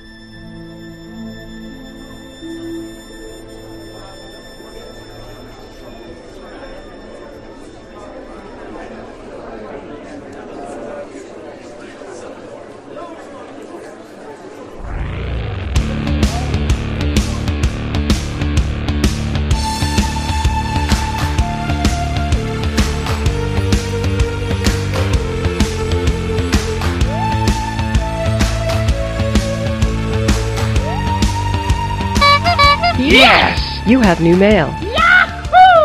Bem-vindos, amigos do Pause, ao Mural de Recados, a sessão onde recebemos os comentários, feedback dos ouvintes e outras coisinhas que a gente acha bem legal. Comigo aqui hoje temos a Estrela, tão amada pelos ouvintes. Dê boa noite. Oi, Marcelo, tudo bem? Tudo bem, querida? E hoje é só nós? Hoje é só nós. Cadê os outros? Foram afetados pela radiação. Provavelmente. Provavelmente. Foi muito bombástico. Ou contrato deles não permite que eles trabalhem domingo, né? Então pode ser isso. Aham. Então acho que primeiro de tudo, a gente tem que agradecer os nossos patronos, né? Ah, é, sim, claro. Eles que fazem o SciCast continuar andando, né? Vamos mandar um beijo especial, vamos ver quem tem sorte de ser lido pela estrela. Lê o primeiro então, André Luiz Vazovic. Agora eu sei porque sim. Porque eu primeiro, né? Antônio Carlos da Graça, Carlos Gonçalves. Cássio Santana, Celito Felipeito. Celito Filipeto, que legal o nome dele. Uhum. Cristiane Pereira Freire, ah, Cris, Olá. S2, é. Daniel Alexandre Moreira. Diego Fernandes Rodrigues, Diogo Marchevix. Deixei os melhores pra ti. Jonatas André Gueto. Evandro Lopes. Fábio Henrique Gabrielli. Fabrício Vaz, também O o Jedi. Jedi. Fernando Carletti. Fernando Pérez Tavares. Flávia Mason. Flavinha. Gabriel Turing. Genício Zanetti. Giovanni Fedalto. Inaldo do Nascimento Magalhães. Tá em caixa alta, tem que Tem que gritar o nome dele. João Boaventura. Josair Estrela Gonçalves. É Será meu pai, né? que é teu pai? Deve ser. Deve ser. Conversa com a tua mãe aí. Tá bom. José Antônio Oliveira de Freitas. Leandro Azevedo Ramos Júnior. Eu sei o nome do pai dele. Lucas Badaminuti. Bahamut. Luciana Carneiro. Marcos Nascimento. Maurício Linhares. Odirley Vial Machado. Patrícia Oliveira Bento Ferreira. Pedro Henrique Borges da Silva. Rafael. Só Rafael. Ele sabe que é ele, né? É, Only Rafael. É porque a gente tem o Rafael M. Fortes. Não deve ser o mesmo. M deve ser Marcelo. Se tinha estrela, deve ter um Marcelo. É. Renan Rufino. Rogério AA. Hum. É, ele é quase um jogão. Ele é quase um triple A. Rosiane Shimoku. Não. Ai, meu Deus, tem que. Rosiane Shimomukai. Shimomukai. Thales PHP. Acho que a gente sabe o que ele trabalha. né? É. Quando ele tiver um filho, não é Júnior, é 2.0. Tiago Oliveira Martins Costa Luz. Tiago D. Fernandes. Deve ser fã do One Piece, hein? O cara que tem o D mudo no meio é uma pessoa especial. É sério? Olha aí, ó, viu? Verter Crawling. Nossa, impossível falar isso não. Crawling, crawling. Então, agradecer a esses patronos, a outras pessoas também que fazem parte lá, dão os seus é, ricos dinheirinhos. A gente sabe que o dólar tá cada vez dificultando mais o trabalho de vocês. mas continua, gente. Continua firme e forte que um dia isso muda. Ou É, não. exato. E antes de começar os e-mails, também temos aqui alguns recados muito importantes. O primeiro recado, qual foi, Estrela? O primeiro recado, na verdade, é um pedido da Suelen Nastre, ela é de São Carlos e ela pede ajuda para uma colega dela cientista, que desde 2008 ela luta contra o câncer, né? Ela fez mestrado e doutorado enquanto lutava contra essa doença. 是。E hoje ela tem 30 anos e não tá mais respondendo a quimioterapia e a última esperança é um tratamento nos Estados Unidos. Para isso eles criaram um site que você pode ir lá e ajudar com alguma doação para você poder ter esse dinheiro para poder ajudar ela a fazer esse tratamento, né? Então é só ir lá no nosso post que tem um link para você poder ajudar um pouquinho. Perfeito, perfeito. É, vamos ajudar, gente. Dá uma olhada lá. Recebemos também um artes dos fãs. O André Mazuco. Ele escreveu: Brincando aqui no escritório, fiz um logo do programa e excluí, mas resolvi enviar. Então, aqui está abraços. Ele deixou, a gente vai deixar no post, né? Mas ele fez um sidecast ali, o sai dentro de uma. É, é um, É de um Becker fervendo. Eu sou química e enxergo isso. Isso. de um Becker fervendo ali, o cast lá de fora, o quadradinho laranja, ficou bem legal, assim. Ficou bem legal. É, talvez a gente use, vamos ver. Depois o Silmar conversa com você sobre direitos autorais. Isso. Não, se ele mandou é nosso, não? Não sei. A gente também tem indicação de podcast dessa vez. O primeiro é o, do, o Murilo Ferraz, de Goiânia, mandou o Filosofia Pop, em que ele fala de filosofia, fazendo referências culturais para facilitar o entendimento dos conceitos, porque senão vira uma piração total, né? É uma operação total, não importa o que ele faça, mas tá. E até agora ele tem sete episódios, então entrem lá no filosofiapop.com.br. É, na correria eu não tive tempo de ouvir ainda, mas os ouvintes, por favor, dêem um feedback de se vale a pena ouvir também. O Yuri Montoya, ele é professor de educação física de Praia Grande. Montoyama. Hã? Montoyama. Isso. Cara, a, a comunidade japonesa me odeia. Anos de anime pra nada. É, Praia Grande Podcast e blog que divulga ciência do treinamento. Foi Praia Grande Podcast o nome? não. A Praia Grande é o lugar onde ele tá. O nome é 4x15. Ah, tá. O programa conta com mestres do, ah, do programa de pós-graduação da Unifesp. Isso, Unifesp. Tá difícil hoje. E periodicamente convidados pesquisadores da área. O blog mais o podcast tem a finalidade de ajudar a divulgar conteúdo de forma mais acessível a profissionais que prestam esse tipo de serviço à saúde. Com educação física é a coisa que menos combina comigo no universo. Mas confiram lá, o link vai estar no post, mas é 4x, 4 número, né? x15, né? Números mesmo, .com.br. A gente já acha difícil divulgar o SciCast, né? Tem que ficar soletrando, imagina isso. É. A gente também tem um e-mail do Vitor Hugo Chaves Cambui, de 16 anos, São Carlos. Ó, é um e-mail que ele mandou, ele fala assim: Assim como vocês, eu trabalho com divulgação científica. Sou bolsista de iniciação científica júnior no Instituto de Estudos Avançados da USP, daqui de São Carlos. E sei como é a vida de divulgador da ciência. Nossa, desde jovem, né? Com 16 anos, já na sofrência. É. Espero que continue com o SciCast por toda a eternidade. um Também. forte abraço do seu ouvinte bimaratonista. Nossa, ele fez uma maratona duas vezes, então. Ele manda um link de um trabalho que ele faz lá na, na USP, que se chama Ciência Web. Tá aí, é cienciaweb.com.br. E tem também o Christian Scheuer. Scheuer. Ele, o bom é que ele mandou, ele, colocou, ele colocou como se entre lê. parênteses, como se fala, que isso que é legal. Tem 17 anos, anos, amo história, por isso, como forma de homenagear esta área de estudos tão querida por mim, comecei a fazer rap sobre períodos e eventos históricos. Tem alguns escritos e um gravado em estúdio. Espero que seja uma forma válida de mostrar meu amor pelo SciCast. Pode divulgar meu SoundCloud se desejarem. soundcloud.com barra sobrevivente rap. Eu acho que o Silmar tocou esse um, um rap dele num final de episódio, não? Manda bem, ô. Pô, eu, eu lembro de ouvir o do episódio. Se for o mesmo, vale a pena lá conferir, Tem gente. vários lá no, no SoundCloud dele. Aham. A gente tem um evento também, Marcelo. Um evento Do Verté, do Werther Crowley. de Vila Velha. Ele manda do primeiro simpósio internacional de astronomia do GOA. Gaturano Observatório Astronômico. Bonito isso. É. Ó, é um evento que será realizado entre os dias 11 e 14 de agosto na Universidade Federal do Espírito Santo, em Vitória. E entre os destaques do evento tem exposição de meteoritos, palestras, minicursos, oficinas, observação solar e noturna, cursos para iniciantes e a cereja do bolo, que é o debate entre astronomia e astrologia. Porra. É. Aí sim. Deve ser engraçado. Também deve ter o Werther lá perdido, né? Sim. Que eu acho que é mais importante que o debate, é. É, ele diz que a- as inscrições gratuitas já acabaram, mas você pode pagar só 25 reais e você consegue. E os inscritos do evento terão desconto no R1. Não sei se isso é bom ou ruim. É, aí tem um site lá com a programação, então olha no post. Isso. E estrela, antes de ir pros e-mails, eu tinha que já ter falado isso há muito tempo, mas eu entrei de férias, eu fui pro Rio de Janeiro, então os e-mails anteriores foram gravados com uma certa antecedência, ou no último eu nem participei. Então eu tenho que avisar aqui algumas coisinhas. Primeiro, eu Ela. participei de quatro podcasts esse mês que passou. É, é o- né? é, o primeiro deles foi o Super Amigos, lá com o pessoal do Márcio, do Johnny. O Johnny, é, ele é do Histeria também, ele gravou um especial de férias com a gente. Esse podcast, ele fala de cultura pop. Nesse episódio específico que eu participei, que vai estar no post, a gente falou do evento da Warner no Brasil dos jogos, né? Principalmente do jogo do Mad Max, do Batman, etc e tal. Ah, e falamos de, de loucura, falamos do, aqui do PewDiePie, que ele foi. O pessoal reclamou que ele tava ganhando muito dinheiro no YouTube, uns outros mimimi maluco lá.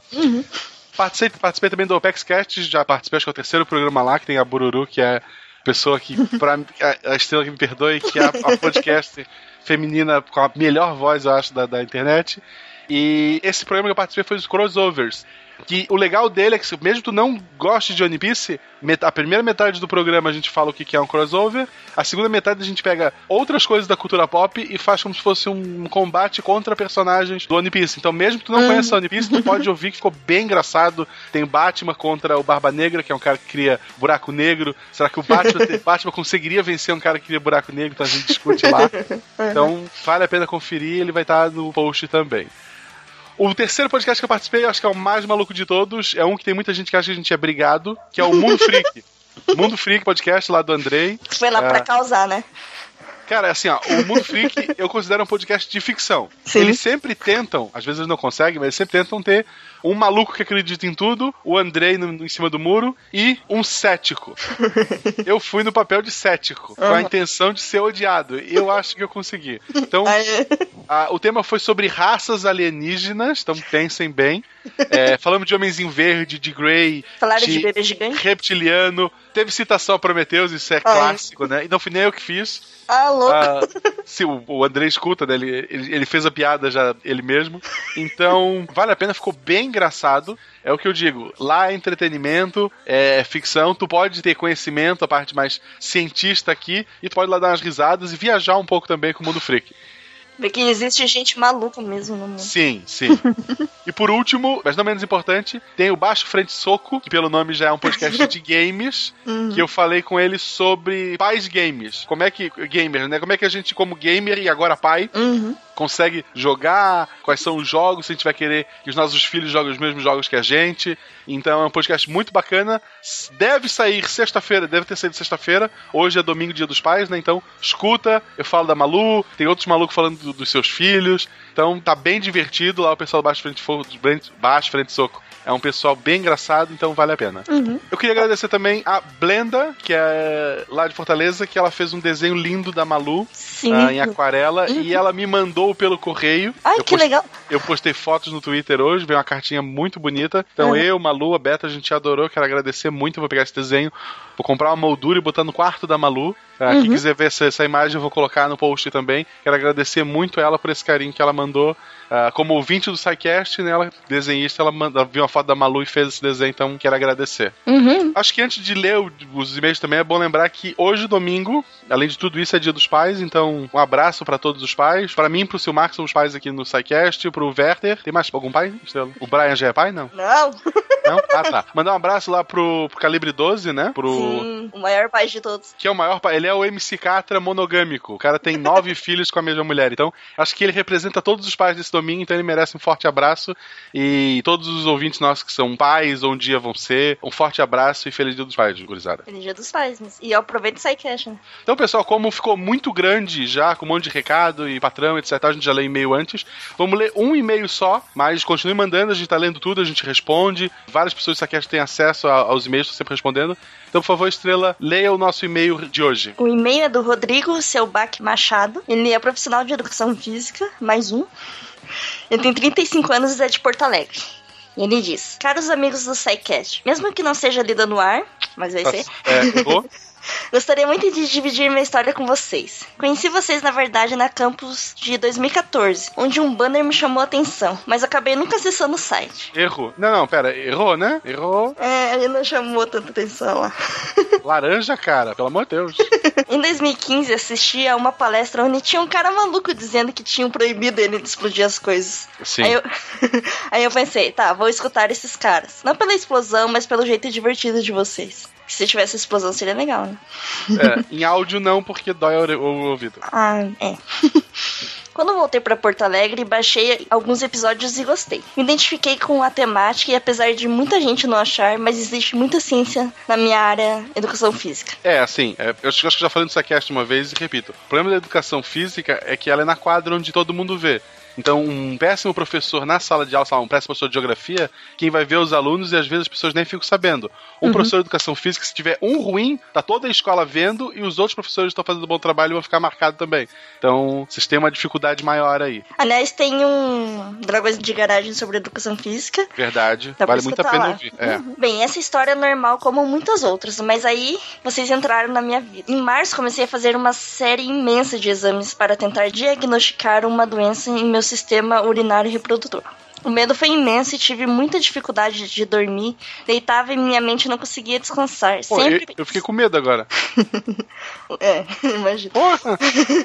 Deitava e minha mente não conseguia descansar, sempre pensando no pior.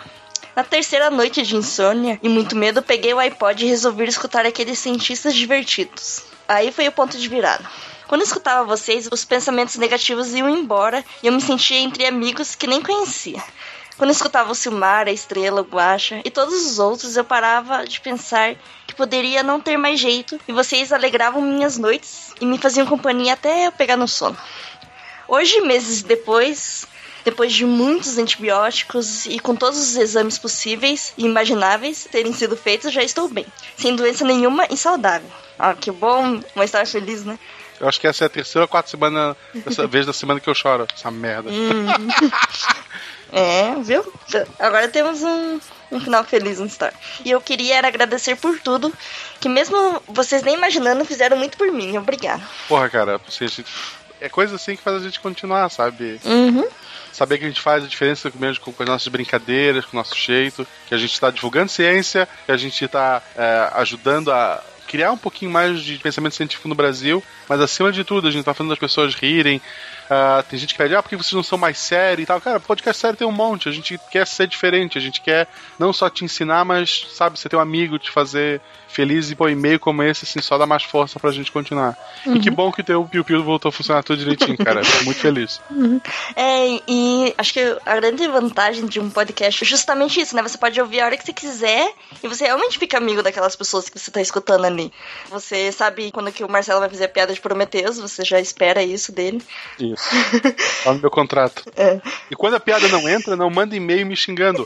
Porque o Silmar ou a Estrela cortaram na edição. Eu fiz, ela só não entrou. O Silmar deve ficar louquinho pra cortar Louco, nessa. você corta, você corta. Um dia a gente fazer um compilado de todas as piadas de Prometeus, sabe, no episódio, assim. Isso, episódio mil, todos. Um episódio. Exato. vai ser sete horas de citações de Prometheus. Mas é isso, Rodrigo. Muito obrigada pelo seu e-mail, pela sua história e que bom que você já está bem, né? E continua ouvindo a gente. Não, parabéns, valeu mesmo, cara. Obrigado por dividir essa história e continue aí, precisar, só falar. Então é isso? Isso. Então, pessoal, de novamente, feliz dia dos pais, abrace seu pai. Se você não tem pai, abraça sua mãe. Se você Sim. não tem ninguém, se abraça, porque um dia você pode ser pai ou mãe. Uhum. E se não, nada disso, sei lá, é só um dia que a mídia criou, abraça, abraça teu Playstation, sei lá. É, parabéns pra você, né, Marcelo? Obrigado, eu sou pai. Hum. Brian um dia vai ser também. Ei. É... Não se eu puder inventar. Pode. Mas isso é assunto para um outro podcast. Pessoal, muito obrigado. Até semana que vem. Até, gente. Mandem e-mails pra gente, mandem eventos, mandem podcasts. Recado, tudo que vocês quiserem, a gente tá aqui para ajudar vocês para divulgar. Isso aí. Tchau, tchau.